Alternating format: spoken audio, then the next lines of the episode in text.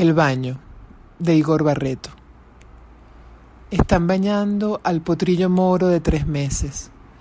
Su dueño lo inmoviliza agarrándole con una mano su cola y con la otra su cuello. El potrillo siente miedo por primera vez. Podríamos decir que el miedo es ahora un hilo de resina que ata cada músculo, cada hueso. Desde hoy caerá en el miedo.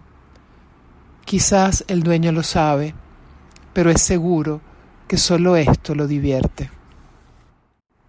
Un caballo teme a su propio silencio, que yo juzgo trascendente, pero que otro desconoce y con violencia lo hace suyo. El que viene a matar ve en el caballo solo su peso, y aquella mude sin nombre entre la maleza, también sin nombre. Imágenes luego de la desaparición de un caballo.